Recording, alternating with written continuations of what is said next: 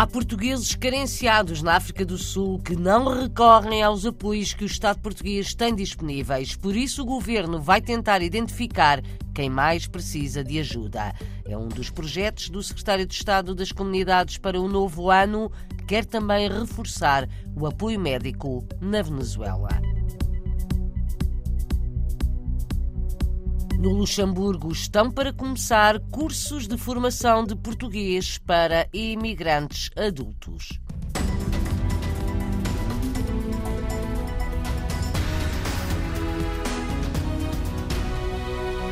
Há portugueses carenciados na África do Sul que não recorrem aos apoios disponibilizados pelo Estado português. O secretário de Estado das Comunidades quer identificar os mais necessitados para que possam receber ajuda. Paulo Cafofo já tinha anunciado que o 10 de junho este ano vai ser celebrado na África do Sul vai também realizar-se um fórum para juntar empresários do país e de Portugal. O jornalista Pedro Felipe Costa registou algumas ideias do governante para este novo ano. A África do Sul é o país escolhido para invocar em 2023 o Dia de Portugal de Camões e das comunidades portuguesas. Para assinalar a data, o secretário de Estado das Comunidades Portuguesas, Paulo Cafofo, anunciou a organização de um fórum com os empresários portugueses na África Austral. Importa eh, dar visibilidade a isso, mas também criar aqui oportunidades de eh, empresas portuguesas eh, poderem internacionalizar-se, porque estes empresários que lá estão radicados podem abrir portas, mas também eles próprios investirem em Portugal. Mas apesar do sucesso da comunidade empresarial, também há carenciados e como Portugal não sabe quantos são e onde estão, o secretário de Estado diz que vai por isso rastrear a sociedade para atribuir ajuda aos mais necessitados. Nós temos dois programas, o apoio social aos imigrantes carenciados e o apoio social aos idosos carenciados. Ora, o que se tem notado é que as pessoas na África do Sul, apesar de existirem estes apoios, recorrem pouco eh, a este tipo de, de benefícios. Ora, vamos mapear a nossa comunidade sinalizando as pessoas que efetivamente têm necessidades. Da África do Sul para a Venezuela, Paulo Cafofo vai reforçar a rede médica aos portugueses no país de Bolívar e aumentar os apoios às associações. Nós vamos ampliar essa rede médica que dá eh, consultas gratuitas, faz e realiza exames eh, de diagnóstico e que também eh, atribui medicamentos e vamos também continuar a apoiar financeiramente as associações. Nós temos para o ano 2023 900 eh, mil euros para apoio a associações. Outra preocupação é o ensino da língua portuguesa, que vai contar com 23 milhões de euros, num dos maiores investimentos de sempre, como diz Paulo Cafofo. Temos mais dinheiro, temos mais professores e temos mais alunos no ensino do português no estrangeiro.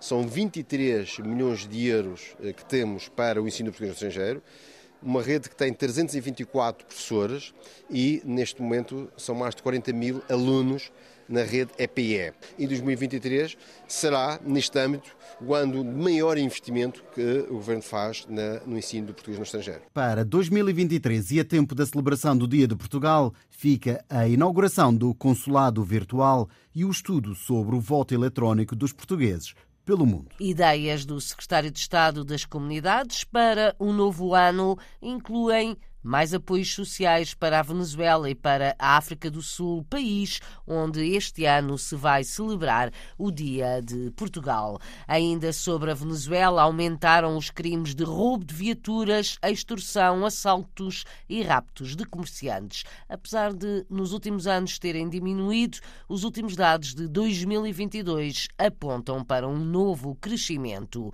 O alerta foi dado há poucos dias pelo Observatório Venezuelano da Violência, considera o organismo que o facto de o dólar se ter vulgarizado na economia local levou a um aumento dos assaltos, uma vez que os comerciantes não têm onde depositar o dinheiro. De acordo com o Observatório, os roubos com violência atingem acima de tudo o comércio de bens importados porque as transações são feitas em moeda estrangeira.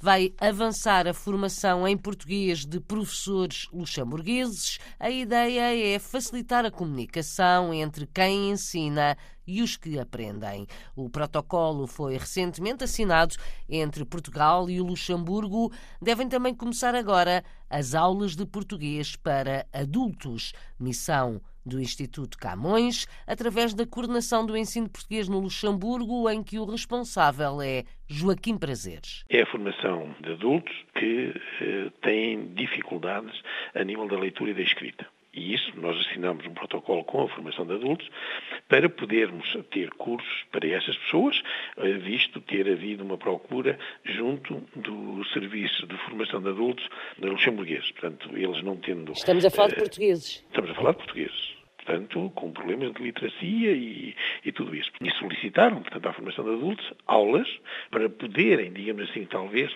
terem uma atualização a nível eh, de literacia, portanto, da leitura e da escrita. E, portanto, solicitaram-nos se nós teríamos disponibilidade para ter cursos para essas pessoas. Portanto, foi assinada essa convenção com a formação de adultos. Quando é que vai começar essa formação? Vai começar Quando? em janeiro. Formação dirigida a imigrantes portugueses portugueses no Luxemburgo. Já para os professores luxemburgueses, a ideia é aproximá-los dos alunos de origem lusófona.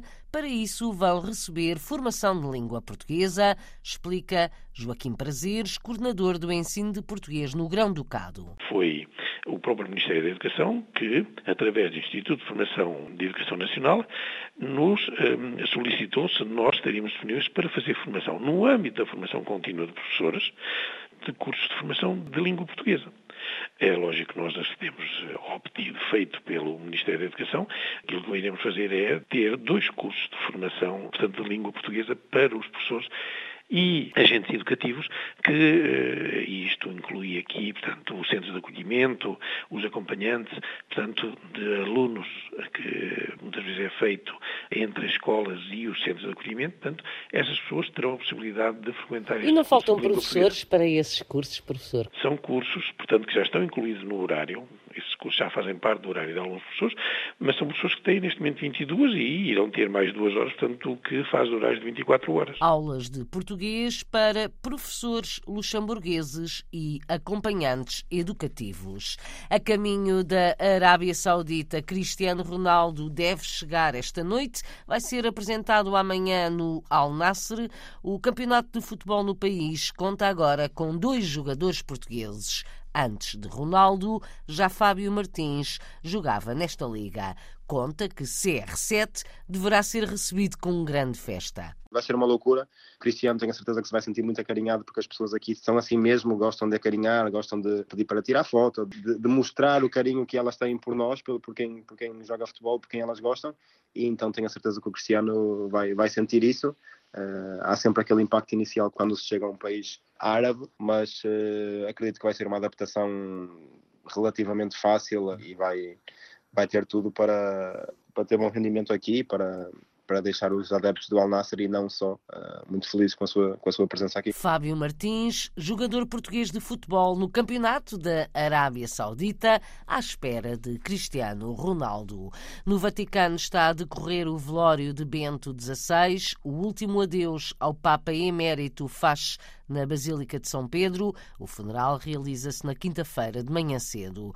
A enviada especial da Rádio e Televisão de Portugal, Rosário Salgueiro, encontrou um português diácono que decidiu ser padre em 2010, depois da visita de Bento XVI a Portugal. Jorge Oliveira conta como mudou de vida. Trabalhei no âmbito da engenharia, trabalhei no âmbito da economia e pronto, e abandonei, mas conscientemente percebendo que também que é um passo que Deus precisa ou quer precisar de pessoas uh, pequenas, muito pequenas, como até o próprio Papa Bento XVI disse aqui nesta praça, que se servia dos humildes uh, servos do Senhor.